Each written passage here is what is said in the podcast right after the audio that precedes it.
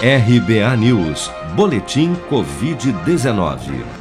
Dados oficiais do Ministério da Saúde divulgados na noite desta quinta-feira dão conta de que no Brasil, somente nas últimas 24 horas, foram reportados pelas secretarias estaduais de saúde 73.174 novos casos e 3.560 novos óbitos por Covid-19 no total, 365.444 pessoas já morreram em razão da doença em todo o país. Vale lembrar, no entanto, que estes totais se referem aos dados reportados até às 4 horas da tarde desta quinta-feira, independente do dia em que ocorreram.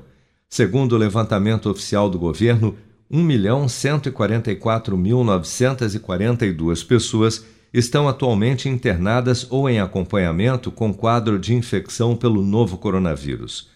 De acordo com o boletim extraordinário do Observatório Covid-19 da Fundação Oswaldo Cruz, divulgado nesta quarta-feira, o número de óbitos por Covid-19 ainda permanece em crescimento no Brasil, apesar de ter apresentado uma leve desaceleração na comparação entre os dias 4 e 10 de abril com a semana epidemiológica anterior no final de março.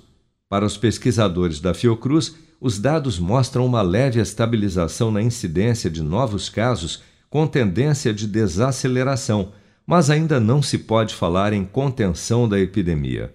Para o epidemiologista Eduardo Massad, o número de mortes por Covid-19 no país só deve cair no segundo semestre.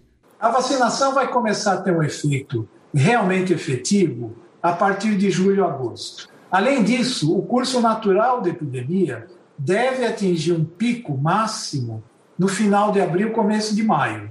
E a partir de então, a epidemia naturalmente vai começar a se arrefecer, como a gente viu em outubro do ano passado. Na semana epidemiológica de 4 a 10 de abril, o Brasil registrou uma média de 3.020 mortes notificadas a cada 24 horas, o que corresponde a um aumento de 1,1% de óbitos ao dia. Na última semana epidemiológica de março, esse percentual foi de 1,5% em relação à semana anterior.